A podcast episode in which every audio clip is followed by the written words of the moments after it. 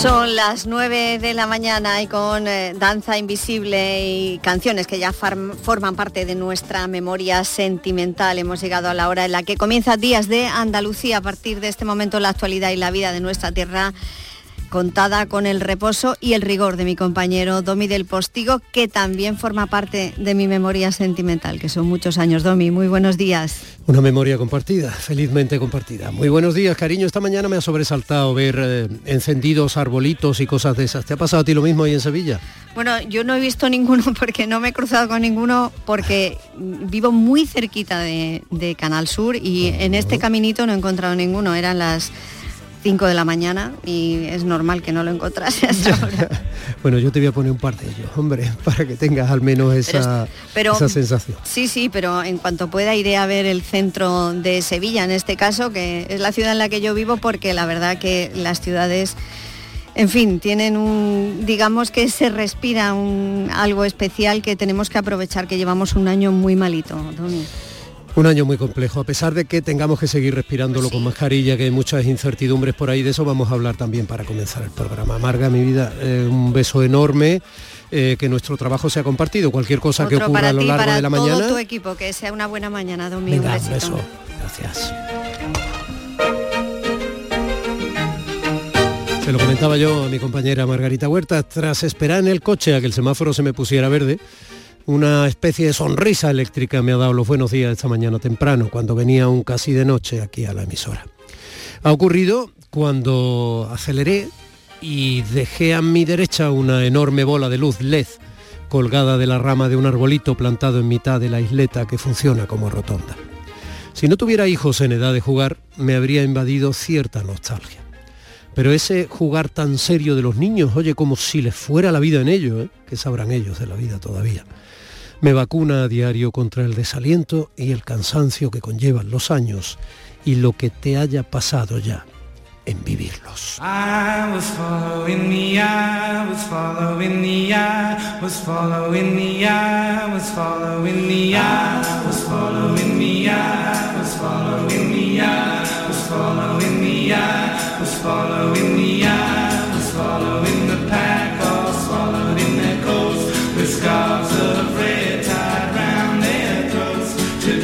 Se ha encendido ya el alumbrado en muchas ciudades andaluzas. Anoche ocurría en Málaga, donde junto al alcalde, la periodista María Casado daba el sí quiero a la espectacular luz de la calle Larios y otras iluminaciones repartidas por el casco histórico y los barrios. Querer que ya sea Navidad, sobre todo por parte de comerciantes y hosteleros que tanto están sufriendo económicamente la pandemia es un ejercicio de solidaridad económica. No hay que rasgarse las vestiduras de Papá Noel por apuntarse a las Pascuas y su obligadamente alegre parafernalia, por mucho que la nostalgia por quienes ya no están, por quienes no se van a sumar a ninguna mesa como lo hacían antes, ¿no? por quienes no nos van a acompañar estos días de luz y tristezas o por mucho que la tristeza ante los escaparates abarrotados de quienes no tienen dinero para vaciarlos suponga una contradicción flagrante que cada año, bueno, pues quizá nos duele más. Pero apostar por los cascabeles y el recuerdo del niño Jesús en nuestra cultura judeocristiana, se crea o no se crea, se haya creído o no se haya creído, se quiera volver a creer cada día, o ya hayamos dado de mano en ese empeño, mezclados con los Santa Clauses y los duendes y todo ese eclecticismo global que se contamina y expande a velocidad digital. Bueno, apostar por todo eso sigue siendo apostar por la vida. Pero por la vida nos advierten que tenemos que seguir tomando precauciones y ahí tenemos una contradicción más que nos ha traído esta pandemia. Mascarilla en ristre, lavado de manos cada vez que nos acordemos, ventilación pese al frío y distancia social. Una distancia social que, por supuesto, solo hay que mirar las fotos en los diarios, no ha habido en ninguna celebración de encendido del alumbrado de Navidad.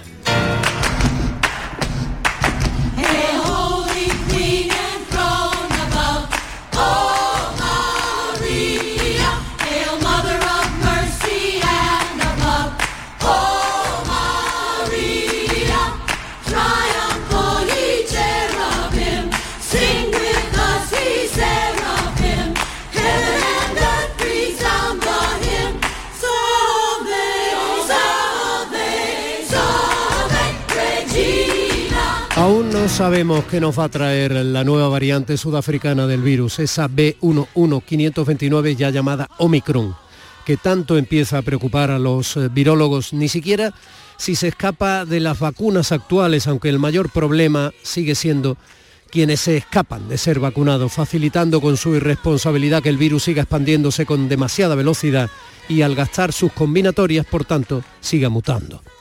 Resulta agotador no poder bajar la guardia, pero es lo que tiene estar vivos. También cansa fregar los platos a diario, pero es lo que tiene la suerte de poder comer todos los días. Quizá formemos parte de una sociedad que ha llegado a tal nivel de confort que nos gustaría que al cagar no tuviéramos que limpiarnos el culo. Pero todo lo que se consume ensucia y la vida mancha. Quizá por ese ejercicio de resistencia cotidiana sigamos sobre la tierra. De eso también vamos a hablar hoy en el programa. Bueno, 9 y 7 minutos de este sábado 27 de noviembre de 2021. Familia, ¿nos sentimos?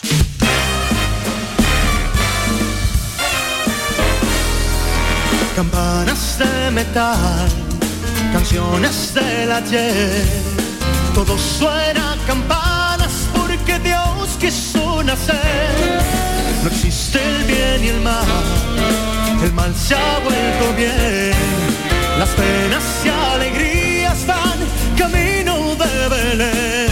Manolo Fernández anda abriendo y cerrando los tubos necesarios para que eh, él, que está en el centro de producción de la Radio Televisión de Andalucía en Sevilla, nos posibilite a nosotros que estamos realizando el programa desde aquí, desde el centro de producción de Canal Sur Radio en Málaga para toda Andalucía, desde el Cabo de Gata la raya de Huelva, nos posibilite llegar a los oídos de tu corazón y tu entendimiento gracias a las manipulaciones afortunadas que sobre la mesa de sonido hace mi compañero José Manuel Zapico.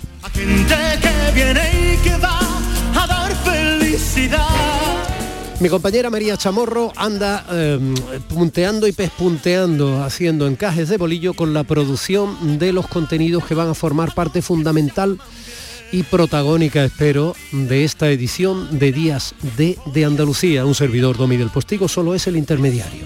Un intermediario al que le encanta darte este abrazo de radio.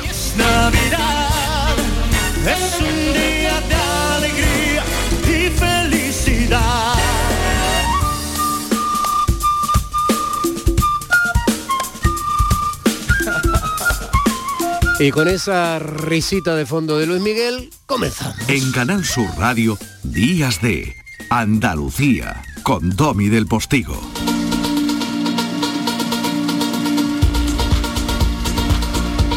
Y vaya semana, semanita, siguen las algaradas de los antivacunas ocupando parte de los informativos. A eso se vuelven a sumar esta semana como un mantra que creíamos olvidado las cifras diarias de COVID al alza.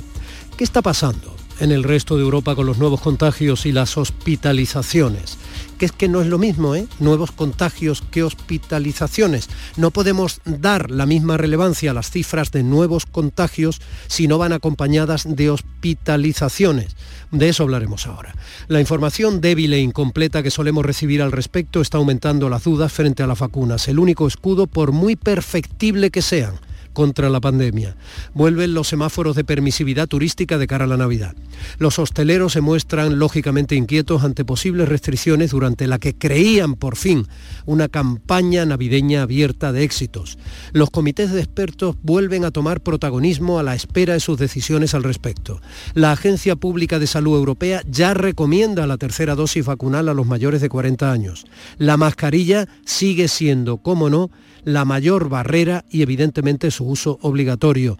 Trataremos de poner orden en este panorama con el reconocido epidemiólogo Daniel López Acuña, que fue director de acción sanitaria en situaciones de crisis de la OMS durase, durante, quiero decir, perdón, mm, casi 40 años. Pero quiero que antes escuchen lo que decía el consejero Aguirre respecto a las medidas que la Junta de Andalucía y el resto de instituciones aquí en nuestra tierra va a tomar para la Navidad. Tranquilidad ahora mismo en restauración y en ocio. Andalucía tomará las medidas cuando quede oportuna y será cuando pasen de unos niveles a otros. Toda Andalucía está ahora mismo en nivel cero y posiblemente eh, la semana que pasarán a un nivel 1, con las restricciones propias de nivel 1 que todos conocemos, o al 2, o al 3, o al 4, pero eso el tiempo nos lo irá diciendo poco a poco y por áreas y distritos sanitarios. ¿eh? Bueno, ya que hablamos de reuniones de emergencia, al mismo tiempo que la propia OMS se reunía frente a la que todavía no sabemos demasiado de ella, esa nueva variante ¿no? del SARS-CoV-2, esa B11529 Omicron que se ha detectado en Sudáfrica, también se reunía el comité aquí en Andalucía. A la salida de ese comité, el presidente andaluz, sobre las medidas que se puedan o no tomar, hablaba del pasaporte COVID. Vamos a plantear la posibilidad de que se pueda pedir el pasaporte COVID para acceder a ciertos espacios. Lo vamos a pedir al Tribunal Superior de Justicia de Andalucía especialmente a los centros sanitarios, zonas muy vulnerables como son los centros sanitarios y los centros sociosanitarios, especialmente residencias de mayores.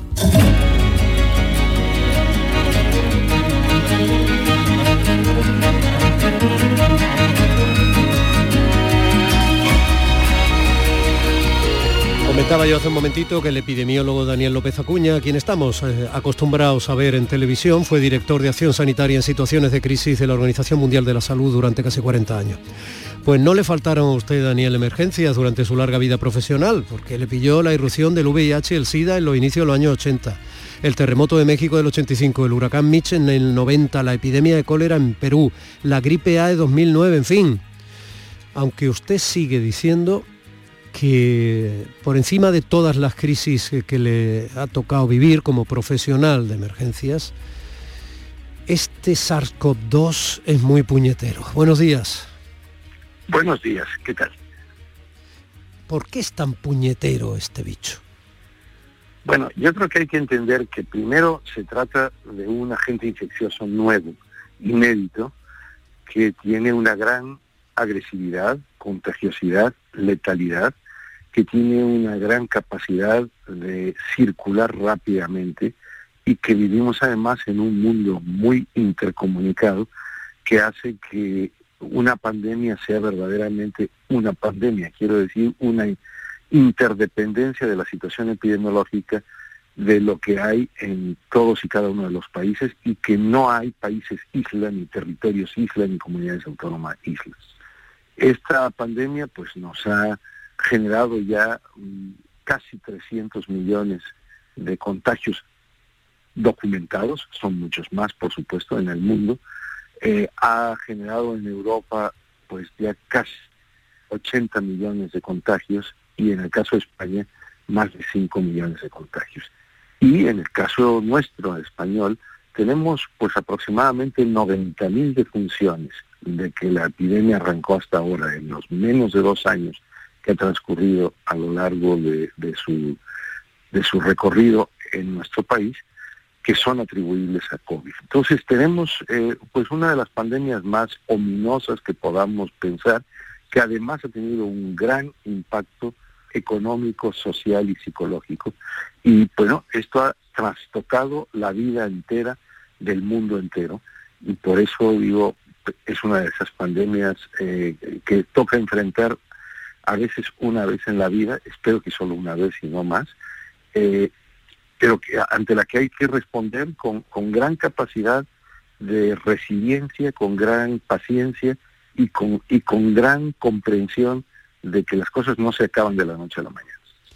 Vamos eh, lo primero con lo último, mm, Daniel. Eh, ¿Qué pasa con esta nueva variante? ¿Hasta dónde sabemos? Supongo que usted no parará de leer como estamos haciendo todos, pero yo aprovecho su, obviamente su profesionalidad y su experiencia al respecto. Esta Omicron, ¿no? Ya no hemos tardado demasiado en bautizarla. Sí, esa, esta nueva variante que hemos bautizado como Omicron, que se identificó hace, unas, hace unos días en, en Sudáfrica y que ya tiene casos en Europa, hay un caso documentado en Bélgica, hay casos también en Israel y en otros continentes.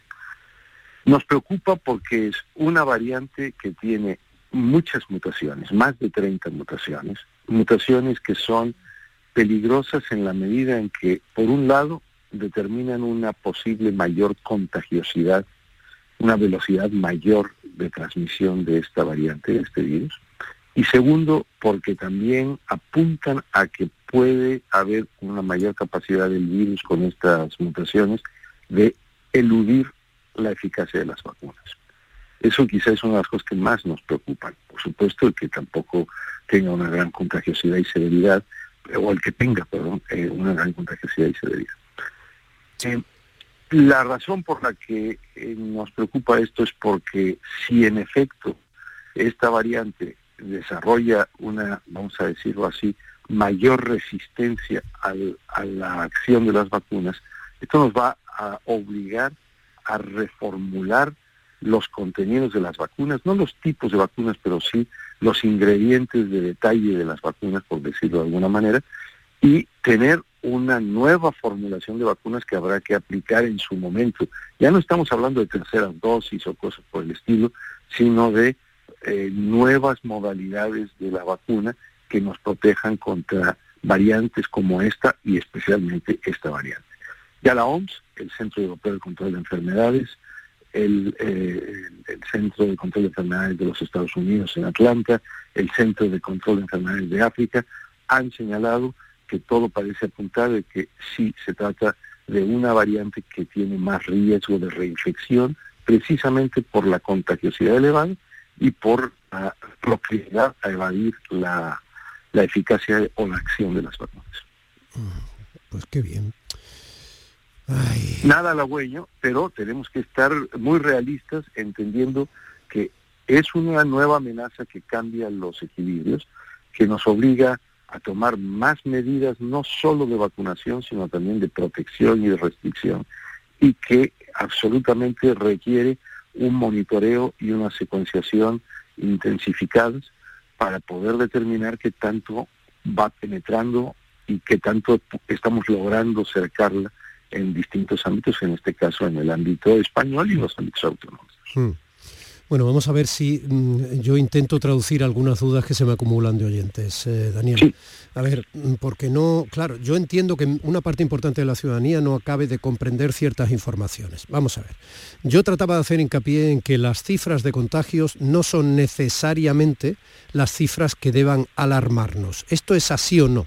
Quiero decir, cuando se daba un nivel determinado de cifra de contagios eh, en la pandemia en, los meses anteriores, se producían de manera paralela las hospitalizaciones que ese nivel de contagios producían.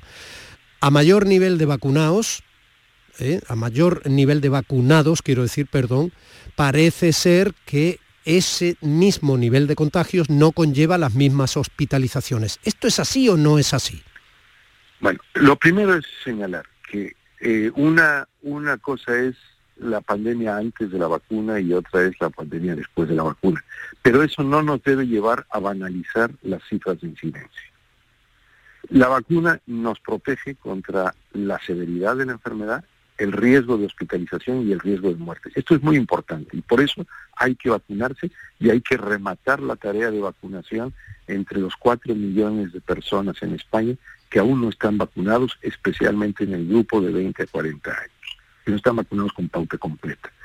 Eh, las cifras que dio a conocer el Ministerio de Sanidad esta semana, por fin las publicó, muchos veníamos diciendo que era importante publicar cifras así, eh, eh, son muy reveladoras. El riesgo de morir si no se está vacunado es 25 veces mayor que si se está vacunado.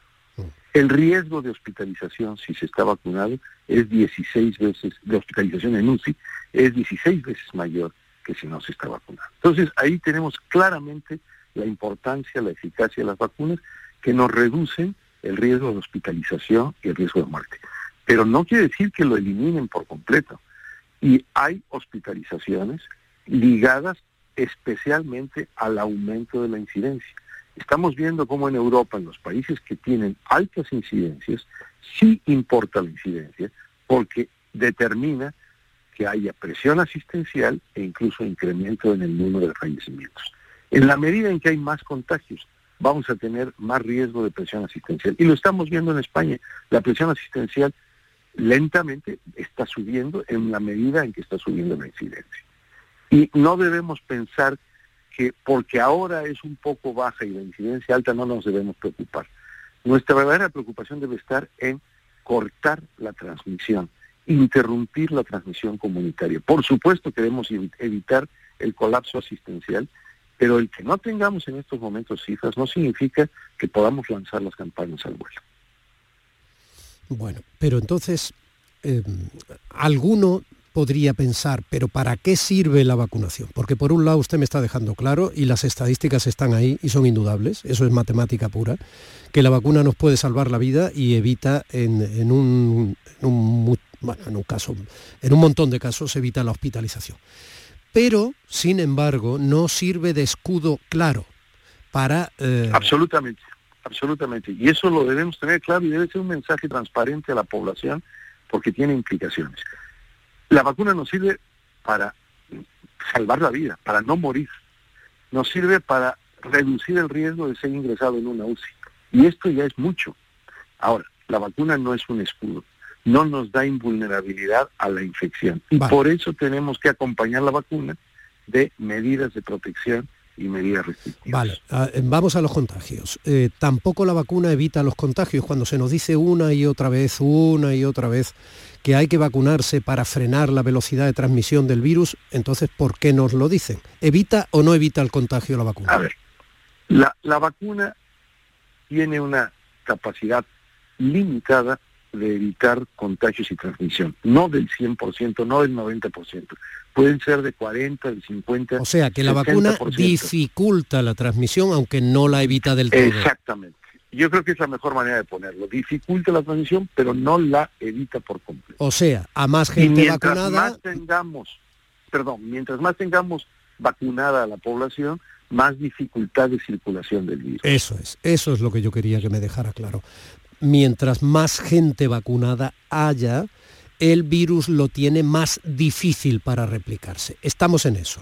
exactamente. Y mientras menos... clave del asunto es no pensar que solo la vacuna nos permite contener las cosas, sino que hay que hacer vacuna más medidas no farmacológicas. Sí, sí, fundamentalmente mascarilla, lavado de manos, distancia social. Y, no aglomeraciones. claro, distancia y mantener las restricciones en las escuelas. Y si sube la incidencia, entrar en restricciones en todo lo que tenga que ver con interacciones sociales desprotegidas. Bueno, usted sabe que le están oyendo ahora mismo. Eh, lo sé, lo sé. Lo sabe, lo sabe. Y sabe cómo está afectando a la economía este bicho, ¿no? Claro, pero eh, vamos a, poner el escenario. Cuando ve usted la situación de Austria, de la República Checa, de Eslovaquia, en donde han llegado a, incidencias superiores a mil, que están teniendo un colapso de su, de su infraestructura hospitalaria, que están teniendo más fallecimientos, la economía se colapsa totalmente. Entonces, si no se toman las medidas restrictivas para frenar esto, sin eh, seguridad sanitaria, no podemos tener economía posible. Y, no, no se puede poner el, carro delante de los bueyes. Eh, o controlamos la transmisión o no tenemos recuperación económica. Eh, el hecho de que haya adultos que no se quieran vacunar es eh, la causa de que tengamos que vacunar a los niños?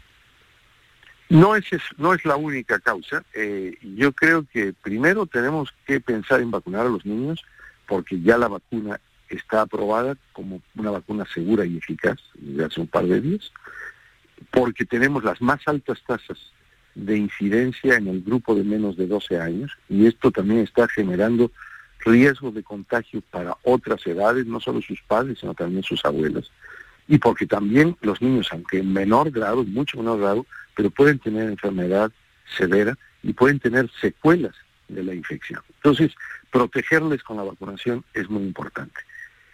Ahora bien, el hecho de que hay todavía un número significativo de adultos, eh, insisto, cuatro millones, alrededor de cuatro millones en España que no han recibido la pauta completa, es motivo de preocupación porque también eso constituye un reservorio de la posibilidad de contagios y de transmisión. Por eso debemos avanzar al 100% de la cobertura de la población diana, además de vacunar a los niños. Y por eso tenemos que entender que, eh, bueno, por fortuna en el caso de España es mucho más reducida eh, la, proporción de la población que pueda tener una resistencia a la vacuna o estar en el marco de este negacionismo, de, esta, de este oscurantismo antivacunas, Pero en el resto de Europa hay proporciones muy grandes de la población que lamentablemente están en esta tesitura y están haciendo que las cosas sean difíciles y han hecho que se llegue a la situación extrema que tiene Austria, la República Checa, Eslovaquia, Alemania misma, el Reino Unido y muchos otros países. Daniel López Acuña, ex director de acción sanitaria en situaciones de crisis de la Organización Mundial de la Salud durante casi 40 años. ¿Nos dicen todo lo que se sabe? Bueno, yo pienso que sí, que, no hay, que no hay eh, digamos, cartas escondidas y cartas ocultas. Eh, la realidad es que estamos enfrentándonos a un enemigo que es eh, eh, huidizo, que escapa, que muta, que se que cambia, que es un es una diana que se diana en movimiento y eso hace muy difícil la lucha contra la pandemia. Pero eh, bueno, tenemos al cabo de un año vacunas que nos protegen cuando menos de la mayor severidad y del riesgo de muerte. Y tenemos el conocimiento de que hay medidas que funcionan para evitar los contagios. Entonces lo que no podemos pensar es que esto desaparece cuando queremos, porque va a ser Navidad o porque ya pasó un año o porque estamos fatigados. Aquí tenemos que mostrar una gran resistencia y una gran capacidad de adaptación, porque eh, en realidad eh, estamos en un mismo barco todos y además tenemos que entender que no basta con resolver nuestro problema en nuestro entorno inmediato, de nuestro barrio, nuestra autonomía, nuestro país, nuestro bloque de países europeos, esto lo tenemos que resolver mundialmente y de una manera realmente solidaria.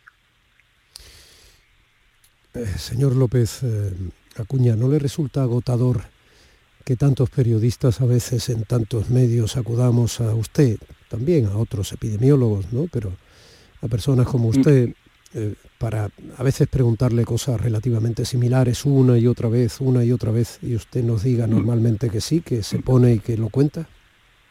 Mire, le, le confieso que, que no, me, no me abruma, aun cuando eh, sea un, una tarea intensa, mucho más intensa de lo que yo hubiera imaginado. Yo a lo largo de la pandemia posiblemente he conseguido más de 2.000 entrevistas a los distintos medios nacionales y extranjeros. Lo hago con mucha eh, voluntad y, vamos a decir, sentido de un compromiso, eh, porque lo hago todo como una función pro bono y es en razón de que considero que estamos viviendo una crisis y una coyuntura únicas que requieren del esfuerzo de todos y que especialmente requieren de pedagogía, de comunicación, de divulgación y de ayudar a elaborar la narrativa que nos permite pues convivir y sobrevivir un problema como este. Bueno, pues mucho me temo que probablemente en algún momento volvamos a hablar, Daniel.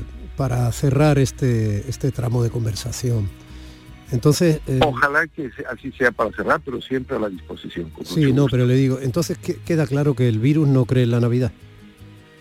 Pues no, el virus no cree ni en la Navidad ni en los Reyes y además como es otoño-invierno y como hay aglomeraciones, pues tiende a, a recrudecer más su acción y por eso yo insistiría en que este mes, de este Black Friday hasta, hasta Reyes, eh, tenemos que ser muy cautelosos. No podemos eh, ir por libre, quitar la mascarilla, entrar en aglomeraciones, porque si no vamos a tener repuntes como los europeos en el medio de las Navidades. Un abrazo, Daniel, muy amable. Buen día. Encantado, mucho gusto. Días de Andalucía con Domi del Postigo. Encuentros Carrusel Taurino. Canal Sur te invita a conocer este 29 de noviembre los pilares de la tauromaquia a través de la charla con el empresario taurino que gestiona la Plaza de Toros de la Real Maestranza de Sevilla, Ramón Valencia, y con el presentador del programa Carrusel Taurino de Canal Sur Radio, Juan Ramón Romero, desde las 8 de la tarde en el Teatro Fundación Cajasol. Entrada libre hasta completar aforo, previa recogida de invitaciones en taquilla de la Fundación Cajasol, calle Álvarez Quintero, Sevilla. Encuentros Carrusel Taurino, con el patrocinio de la Fundación Cajasol. La vida es como un libro y cada capítulo es una nueva oportunidad de empezar de cero y vivir algo que nunca hubieras imaginado. Sea cual sea tu próximo capítulo, lo importante es que lo hagas realidad. Porque dentro de una vida y muchas vidas, ahora en Cofidis te ofrecemos un nuevo préstamo personal de hasta 60.000 euros. Entra en cofidis.es y cuenta con nosotros. Aquadeus, ahora más cerca de ti, procedente del manantial Sierra Nevada, un agua excepcional en sabor, de mineralización débil que nace en tu región. Aquadeus Sierra Nevada es ideal para hidratar a toda la familia y no olvides tirar tu botella al contenedor amarillo. Aquadeus, fuente de vida, ahora también en Andalucía. En cofidis.es puedes solicitar cómodamente hasta 60.000 euros, 100% online y sin cambiar de banco. Cofidis, cuenta con nosotros. Escuchas Canal Sur Radio en Sevilla. Bienvenidos a Sacaba. Mil metros de electrodomésticos con primeras marcas. Grupos Whirlpool, Bosch y Electrolux. Frigoríficos, lavadoras, hornos, vitros. ¿Quieres más? Aires acondicionados, aspiradoras, pequeños electrodomésticos. Y financiamos en 12 o 20 meses sin intereses solo tú y Sacaba. Tu tienda de electrodomésticos en el Polígono Store en calle nivel 23. Ven a ver nuestra exposición y sus 25 años de experiencia. Sacaba. Ya estamos aquí. El Circo Encantado ha llegado a Sevilla. Un espectáculo cargado de magia, diversión y alguna dosis de terror. eh, Para que vengas en familia a pasártelo de miedo. Diviértete como nunca con esta terrorífica aventura. Del 19 de noviembre al 9 de enero en el Charco de la Pava, Sevilla. Llega el mes del Black Friday y en Factory del Descanso el mes del relax. Tu colchón relax solo en noviembre hasta un 60% de descuento. Sí, has escuchado bien, un 60% de descuento. Factory del Descanso en Sevilla, Avenida Pino Montano y Tasa, Pajés del Corro y en Montequinto, Vía Flaminia. Black Friday en Factory del Descanso. Ya está aquí el Black Friday del Centro Comercial Los Alcores con los mejores descuentos y promociones. Ven y encontrarás las ofertas más atractivas en moda y complementos, hogar, tecnología. Además del 25 al 28 de noviembre, prueba suerte en nuestra caja de colores para ganar fantásticos premios directos y participa en el sorteo de una cesta de Family Cash. Y recuerda que abrimos el domingo 28. Autovía Sevilla-Málaga, salida 7. Centro Comercial Los Alcores. Mucho donde disfrutar. Vuelve la Feria de Muestras, vuelve a El Pedroso. Del 4 al 8 de diciembre, la Feria de Muestras de Productos Típicos y Artesanales de la Sierra Morena de Sevilla celebra el 25 aniversario, con gastronomía, artesanía, cultura, tradiciones, actividades. Del 4 al 8 de diciembre, te esperamos en El Pedroso. Vuelve la Feria de Muestras. Oye tú, mira la casa rural que acabo de pillar para Nochevieja. Todos los colegas juntos ahí. ¿Qué dices? Yo no puedo. Me toca en casa de mis suegros, que vamos a llevarles los cupones del sorteo del cupón extra de Navidad de la 11. Pues se lo mandamos en un taxi, si mi hermano es taxista. Espera, espera, que le llamo.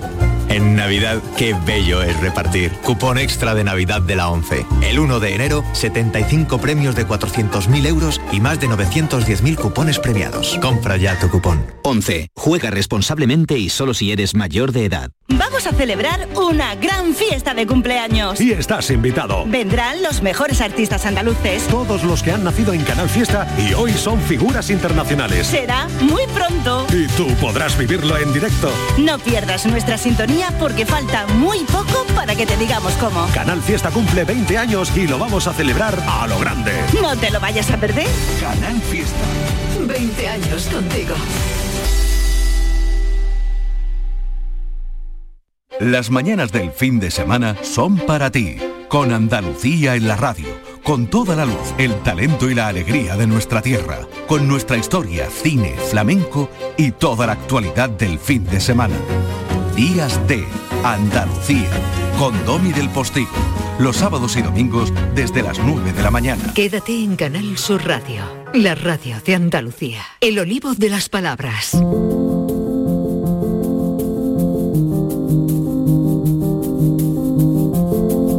Y hoy ese olivo de las palabras nuestro se detiene a ver la tierra en la que ese mismo olivo crece. Hace así con sus ramitas, ¿eh? como si la aceituna fueran sus ojitos, mira para abajo. ¿Dónde está enraizado? Y luego mira a los lados. ¿Qué árboles están a su alrededor?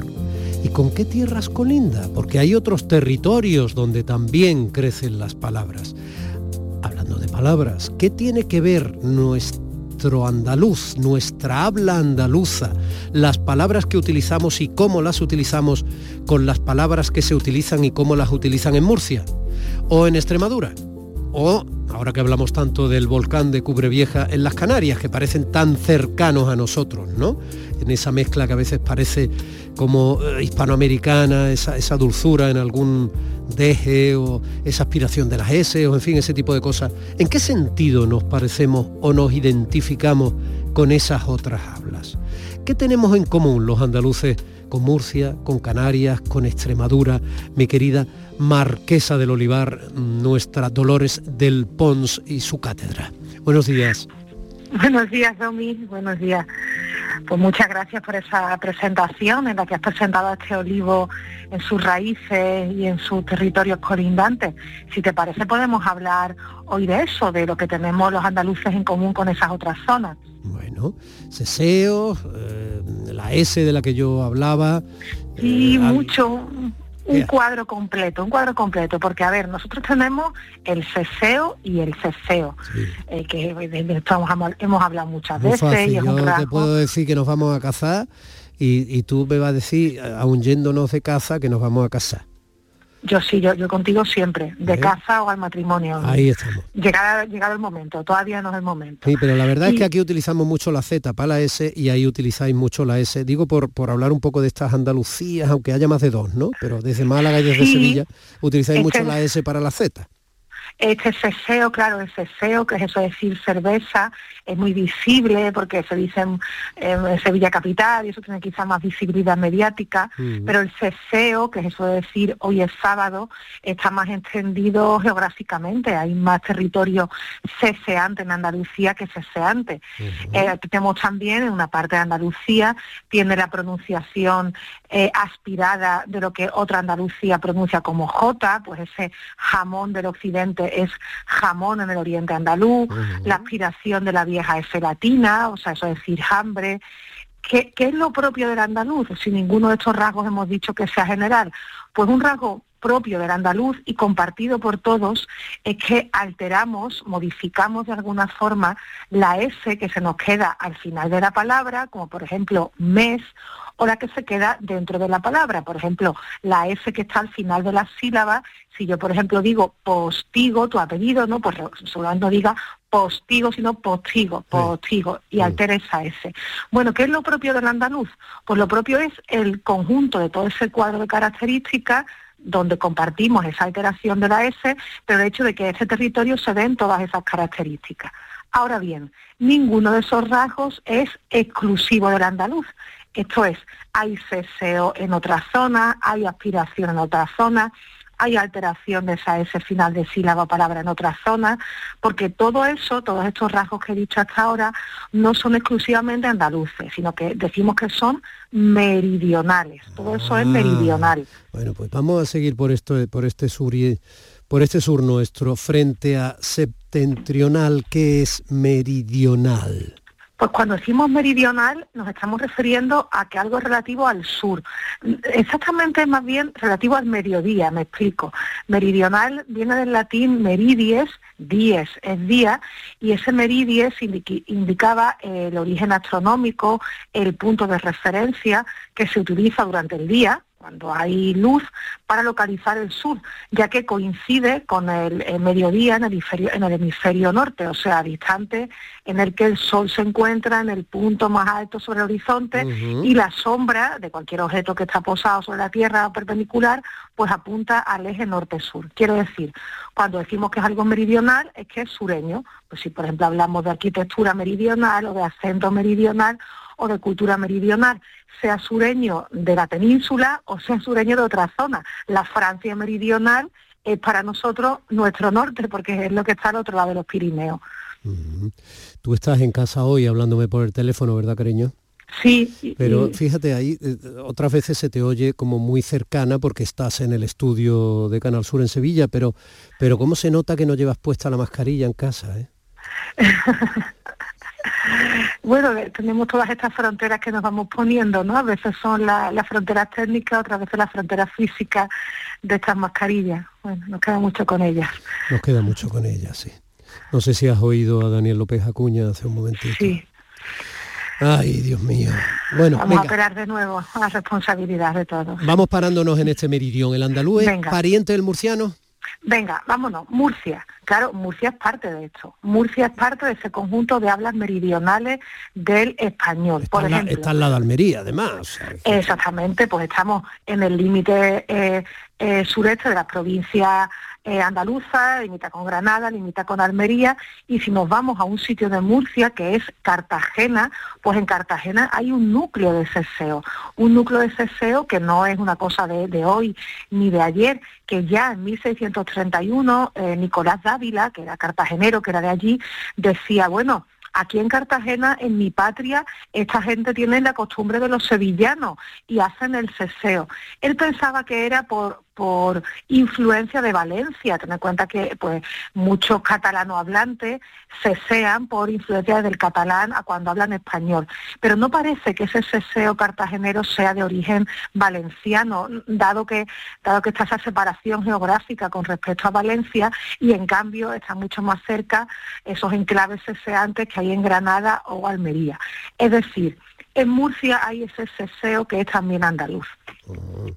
Yo hablaba antes del Canario, cuando recordaba el volcán Cumbre Vieja, y a propósito que esta noche hay una gala en Canal Sur Televisión presentada por Manu Sánchez y Toñi Moreno para recaudar fondos y echar un abrazo a, la gente de Canarias, ¿no? Pero mm. de La Palmas. Eh, pero, ¿es pariente el andaluz del Canario? Claro, porque ten en cuenta que Canarias es castellanizado, se ha incorporado también a la corona de, Castilla en la misma etapa en la que se dio la expansión española hacia América. Entonces las naves que salían de Andalucía, de los puertos andaluces hacia América, hacían escala en Canarias y había muchos canarios que eran marineros en esa primera etapa de llegada a América. Entonces Canarias es en buena medida es una prolongación de fenómenos lingüísticos andaluces, por eso ese ceseo, por eso esa falta de pronombre vosotros. Aunque hay una cosa sobre la que también quiero llamar la atención, es que Canarias es muy occidental. Eso quiere decir que tiene muchos rasgos leoneses y portugueses, más incluso que la propia Andalucía occidental. Entonces rasgos como por ejemplo esa continuidad del ceseo o la pronunciación aspirada de la G y la J, ese jamón frente a jamón, eh, es una muestra de ese andalucismo lingüístico. Pero hay un andalucismo también en Canarias que no es solo lingüístico, ¿verdad? Es muy curioso que digas que eh, Canarias es muy occidental y hables de León y Portugal, porque claro, los niños están acostumbrados desde chicos a ver el mapa del tiempo y Canarias la ven exactamente casi debajo de Cádiz, como quien no quiere la cosa, o en un cuadrito por ahí, claro, porque están acercadas para meterlas dentro del ámbito y se puedan detectar en, fácilmente visualmente, ¿no? Sí, sí, sí, efectivamente a veces los mapas nos traicionan en eso, ¿no? Eso, un mapa es una es una convención, pero por encima de los mapas están todos esos lazos que compartimos, claro. O sea, hay una cultura andaluza en Canarias, ¿no? Hay una cultura andaluza en Canarias, claro. Eh, esto me decías, este programa que va a haber esta noche de, de, Gran Manu Sánchez en torno a La Palma, es que basta que encendamos la tele, vemos esta tragedia horrible que está ocurriendo y nos sentimos hermanados con, con los canarios por cómo nos cuentan las cosas, por cómo nos hablan. Pero es que además en, Las Palmas, no en La Palma, sino en Las Palmas de Gran Canaria, se construye una catedral que intenta, se intenta que se parezca a la de Sevilla en su momento. Se decora esa catedral con cuadros sevillanos. La calle principal de Gran Canaria es Triana, que es una calle mm. muy comercial. Y en Tenerife, cuando, cuando contrataron al, albañiles para ir construyendo la ciudad, les pedían que hiciesen las casas como se hacen en Andalucía se celebra el corpus a la manera andaluza. Quiero decir, hay un perfil cultural también en Canarias que es muy andaluz. Bueno, y vámonos a otra linde, Extremadura. ¿El andaluz es pariente de cómo se habla en Extremadura? Venga, he cogido la maleta y ahora voy de Canarias a Extremadura, que hoy está haciendo esto muy viajero. Pues venga, ya estoy en Extremadura. Bueno, claro, en Extremadura estamos en el límite norte de Huelva, aparte de Sevilla, Córdoba, y lingüísticamente Extremadura es también español meridional un rasgo que compartimos claramente, esa aspiración de la F latina, eso es decir, hambre, hecho, hechura, ¿vale? Eso es un rasgo que también compartimos la Andalucía occidental y Extremadura. También el ceseo, En Fuente del Maestre, por ejemplo, hay ceseo. Pero lo curioso es que no es un ceseo con una S como la nuestra, la S andaluza, por ejemplo, esta mía, que yo estoy usando es una S más adelantada que la S castellana, está más cerca de los dientes. En cambio, la S eh, extremeña es más la S castellana. Entonces, ese ceseo de Fuente del Maestre es con S castellana. Y en cambio, al norte de Badajoz, en un pueblo que se llama Malpartía de Plasencia, ahí hay cefeo, o sea, pronunciación tipo sábado. Eh, y todo eso en Extremadura, donde en general lo normal es la distinción, lo normal es decir sábado y cerveza, ¿no? Ni ceseo ni ceseo. Pero eso de Fuente del Maestro, de estas localidades concretas de Extremadura, es muy llamativo. Fíjate que un refrán popular dice de Fuente del Maestre, todos los de la fuente son conocidos porque dicen aceite, ceba y tocino. O sea, que incluso dentro de su mismo ámbito son reconocidos como gente ceseante. Eso es un rasgo andaluz de esa área. Bueno, y por último, ¿qué de meridional andaluz tiene el español de América? Bueno, muchísimo. De hecho, ya en alguna ocasión hemos dedicado monográficos de estos podcasts de cada sábado al español de América y su, y su base andaluza, claro, porque en el siglo XVI uno de cada tres em, pasajeros que viajan a América eran andaluces. Eso es una fortísima base andaluza. Y meto ahí también al importante número de extremeños y de canarios que viajaron al Nuevo Mundo. Eso explica la generalización en América del ceseo, la carencia del sonido za, se, sí, que no se da en América, y otros fenómenos andaluces que sobre todo los encontramos en el Caribe. El Caribe, que es el puerto de llegada primero, es el lugar más eh, andaluzado, si me permites esa palabra, Domi, el lugar más andaluzado de América. Y eso ya en el propio 17 y en el 16 lo vemos en testimonios de gente que va allí y dice, bueno, esta gente, los nativos de aquí, estos pronuncian como pronuncian en la costa de Andalucía, ¿no? Eso ya hay algún testimonio de, por ejemplo, Lucas Fernández de Piedraíta. Hay un papel muy relevante de los andaluces en ese periodo de formación primera del español de América. y a todo eso lo llamamos español meridional. Todo eso es español meridional, Domi. ¿Y lo que no es meridional qué es? Pues es español castellano norteño o central norteño. Y es cierto que es más visible en los medios, que le tenemos asociado un mayor prestigio a ese otro español, pero sin pretender hacer una guerra, porque no tiene ningún sentido esa guerra lingüística, sí que nos podemos ir a los datos. Demográficamente y geográficamente hay muchos más millones de hablantes de español meridional que de español castellano norteño. Hay muchos más hablantes ceseantes en el mundo que hablantes que dicen cerveza y sábado y que son eh, distinguidores. Porque en ese español meridional, sureño en la península, incluimos el español atlántico, que es el de América.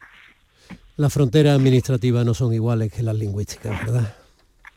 Pues en absoluto, y menos mal, porque las lingüísticas son más bonitas, más porosas, menos conflictivas, no te piden pasaporte COVID, son autorreguladas. Yo recuerdo esa frase, esos versos que decía Machado, decía, nunca traces tu frontera, ni cuides de tu perfil, todo eso es cosa de fuera. Nunca traces tu frontera ni cuides de tu perfil, todo eso es cosa de fuera. Bueno, y si hablamos de Machado, ¿con qué poema echamos el cierre?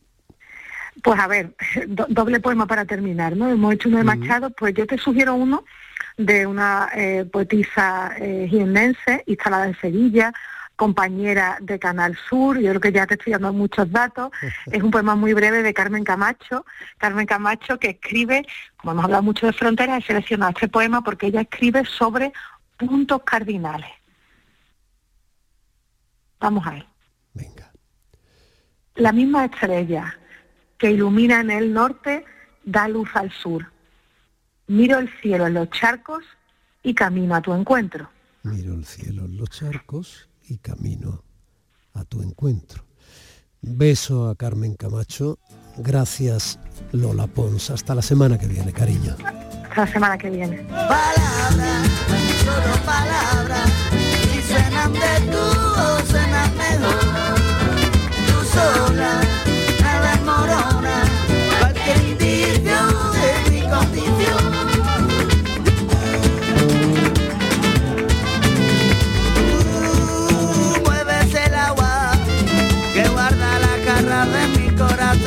con estas palabras alegres de muchachito bombo inferno nos hemos ido a las 10 menos 10 de la mañana de este sábado 27 de noviembre de 2021 que estamos compartiendo contigo. Por lo tanto, inmediatamente después de estos consejos publicitarios, hombre, si eres tan amable, niño, niña, señor, señora, sigan ahí. Días de Andalucía con Domi del Postigo, Canal Sur Radio.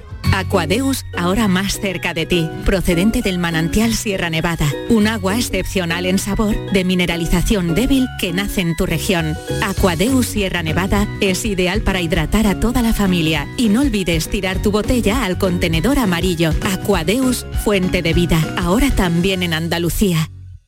Ni el challenge del papel higiénico, ni el de la botella. Los retos más difíciles a los que se enfrenta nuestra generación están en la vida real, como el famoso encontrar trabajo challenge o el independizarse challenge. Y aunque para superarlos necesitamos vuestro apoyo, aceptamos el reto. Súmate en aceptamoselreto.com. FAD 916 1515. Siete meses de cárcel para un masajista por intrusismo en fisioterapia. Condenado por intrusismo y lesiones, un osteópata que trataba problemas de salud sin título de fisioterapeuta. Son sentencias judiciales por intrusismo en fisioterapia, un problema que pone en peligro tu salud. Recuerda ponerte siempre en manos de fisioterapeutas colegiados. Fisioterapia es calidad de vida. Es un consejo del Colegio de Fisioterapeutas de Andalucía. Foro Flamenco de Canal Sur. Este 3 de diciembre descubre tres grandes artistas del flamenco. La voz de Antonio Ortega Hijo y de Alicia Morales y la guitarra de David de Araal. Foro Flamenco de Canal Sur. Desde las 7 de la tarde en el Teatro Fundación Cajasol de Sevilla. Entrada libre previa recogida de invitaciones en taquilla de la Fundación Cajasol. Calle Álvarez Quintero, Sevilla. Con el patrocinio de la Fundación Cajasol. Qué bonito es. Durante los primeros años de la democracia, el Día de Andalucía se celebró el 4 de diciembre. Canal Sur Radio Música. Nuestra cadena musical online te invita a celebrarlo este año con una programación especial. 72 horas sin pausa de música hecha por artistas andaluces. Desde las 0 horas del viernes 3 hasta las 12 de la noche del domingo 5, celebra el 4 de diciembre con la música de tu tierra, para que te sientas orgulloso de ser andaluz. Escúchala a través de la web y la app de Canal Sur Radio. Canal Sur Radio Música. La música de tu vida. Las respuestas a tus preguntas están en la noche más hermosa. Historia, ciencia, misterio, crecimiento personal. Un programa fascinante para tus noches del fin de semana. La noche más hermosa. Viernes y sábados, desde las 11 de la noche, con Pilar Muriel. Quédate en Canal Sur Radio. La radio de Andalucía. Domi del Postigo. Días de Andalucía. Canal Sur Radio.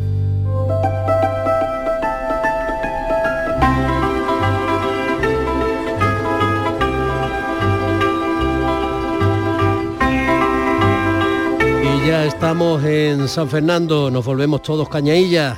Nos vamos allí a Cádiz porque el andaluz Francisco Cid, maestro de educación infantil en el Colegio Quintanilla, pues eh, nos va acercando a esas reflexiones de tiza que se están volviendo una preciosa costumbre, eh, sobre todo cuando vienen de alguien que se preocupa tanto por su vocación y por hacer la verdad cada día. Este maestro de chiquillos que además es padre de chiquillos y chiquillas. Paco, buenos días. Buenos días, Domi. ¿Qué tal? ¿Cómo vais? Bueno, bien, ¿tú que estás resfriadillo? Vamos a tocar un poquillo, ya, ya toca. Por esta fecha toca. Entre la presión de la voz y la humedad, pues lo vamos tocando. Pero vamos, bien. Bueno, pero serenidad, que eso no te arrebate. No, no, no, para nada. Además, yo voy con mi super silbato, que voy en, es mi paracetamol, y cuando ya la garganta me falla, hacemos uso de silbato, que es lo mismo. Es verdad, es verdad. El silbato, qué, qué magnífica. qué magnífica herramienta en las manos de un árbitro. depende, depende del equipo que me toque. Oh. Bueno, yo te decía que no te arrebates porque quien se tiene que arrebatar y además le queremos y le abrazamos desde aquí, le agradecemos mucho que se sume a esa campaña que puso en marcha un puro motor humano, eh, el maestro de familia Francisco Cifornel, para que consigamos que el año que viene le den el premio Concordia Princesa Asturias a nuestros niños y niñas por su maravilloso comportamiento durante la pandemia, que está siendo ejemplar y que me temo que seguirá siéndolo, porque habiendo oído al epidemiólogo Daniel López Acuña abriendo el programa. Nos queda rato, para nuestra desgracia, nos queda rato de virus. Vamos a escuchar arrebato. Hola, soy el arrebato y desde aquí quiero apoyar la candidatura a los premios Princesa de Asturias a que este año se la den a los niños, porque han sido unos héroes en el confinamiento, lo han pasado mal, pero han sabido llevarla adelante y creo que se merecen el premio como el que más. Así que para que le den el premio Princesa de Asturias a los niños, yo me sumo a esa candidatura. Vivan los niños, vivan nuestros niños y vivan todos los niños del mundo. Ole. y viva el arrebato. Eh, es muy grande, es muy grande y además tiene una gira de conciertos impresionante y que haya sacado un huequecito para nosotros, pues, la verdad es que para mí es un orgullo y, y- y es digno de alabar. Sí, señor.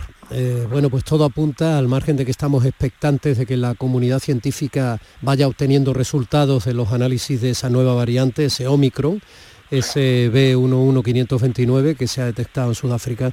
Eh, parece que la cosa se alarga, profe. Sí, se alarga. Y, y- y dentro del, del hastío que ya que ya supone el abrir telediarios, el abrir periódicos con lo mismo, con lo mismo, con lo mismo, aún teniendo mucho. El otro día escuché al ministro, al exministro Sebastián, eh, diciendo que hay algo que no, que no cuadraba. Y, en países, ponía como ejemplo países Singapur, en el cual eh, hasta, hasta octubre la incidencia era muy baja, con, muy pocos fallecidos. Eh, resulta que, aun teniendo el 92% de la población vacunada, se ha multiplicado por cuatro. Mm, La verdad es que es para asustarse, Domi. Yo no quiero ser bendita ni ser alarmista, pero pero jo, no sé yo cuándo va a acabar esta locura y, nada, esperemos y confiemos en los científicos, en los que saben de esto y a ver si de una puñetera vez, y perdóname la expresión, eh, vemos un poquito la luz. Es la única manera. Está en nuestra mano poner todas las medidas que sabemos que son eficaces, aunque no al 100%, pero son eficaces, que es fundamentalmente, por mal que nos pese, el uso de la mascarilla, eh, la higiene personal y eh, mantener en la medida de lo posible ventilación, aunque haga frío, y la distancia. Es lo que hay. Y luego vacunarnos porque las estadísticas están ahí, aunque la vacuna no sea perfecta. Lo ha expresado muy bien con datos el epidemiólogo Daniel López Acuña. Aunque no sea perfecta, no lo es. ¿Qué le vamos a hacer? Así son las cosas. Y el bicho, como tú bien decías, es muy complicado. Pero la vacuna ralentiza que el bicho contagie a mayor velocidad de la adecuada y eso impide que gaste las combinatorias para entrar en las células y mute más de la cuenta, porque esas mutaciones son las que nos pueden poner en solfa. En fin, es como tú dices, protección, seguridad y, y nada, valor y el toro. Oye, eh, reflexión de hoy. Pues sí, hoy no sé si lo sabe, pero es, es San José de Calazán y es el patrón de los maestros. Hoy celebramos el Día de los Maestros en España. Eh, y se puso así porque eh, gracias a él en el siglo XVI conseguimos que se abrieran las puertas a la, gratuidad de la escuela. Era una persona que quería mucho, mucho a los niños. Se dice que se quería tanto a los niños que el poco dinero que gastaba, porque era también eh, clérigo, lo empleaba en su material y acompañaba a los niños cuando la oscuridad de esos días pues hacía presencia, ¿verdad? Y, paseando la semana pasada por eh, vi a una, una familia diciéndole como un niño se estaba portando mal, pues que ya no lo quería, no, le decía, ya, pues ya no te quiero. Esa, esa malograda frase que muchas veces decimos sin darnos cuenta, ¿verdad? Eh, pues, pues muchos padres cuando se enfadan, cuando, cuando se ofuscan, pues le dicen a sus hijos, ya no te quiero. Y, el querer Domi nunca debe negarse, y mucho menos a un niño, porque es cierto que no se dice con la literalidad de la expresión, pero, pero ese entendimiento posee del adulto y rara vez del infante. La mentalidad de los niños, su escasa capacidad de entender la abstracción, su anómala percepción de la realidad, hace de este enunciado el peor de los castigos, porque para ellos se puede llegar a convertir en realidad. Y no crean que lo que he dicho hasta ahora es lo peor. No, la repetición una y otra vez de ese malogrado querer hace que el sufrimiento se acrecente y se lo terminen creyendo. Así que quieran, quieran siempre que puedan, porque no hay nada más bonito que querer a un niño, Domi. Bueno, miento, sí lo hay. Y es que él también te quiere a ti. Que la sonrisa se ponga de moda. Que la verdad nunca se quede sola. Y nosotros te queremos a ti, Paco, y a los tuyos. Da besitos en casa. Igualmente, a ver si nos vemos pronto. Un abrazo a los dientes y a ti, grande. Mucho quererse. Que bailen los feos. Casi las 10 de la mañana, una hora maravillosa para bailar en este sábado 27 de noviembre de este puñetero 2021.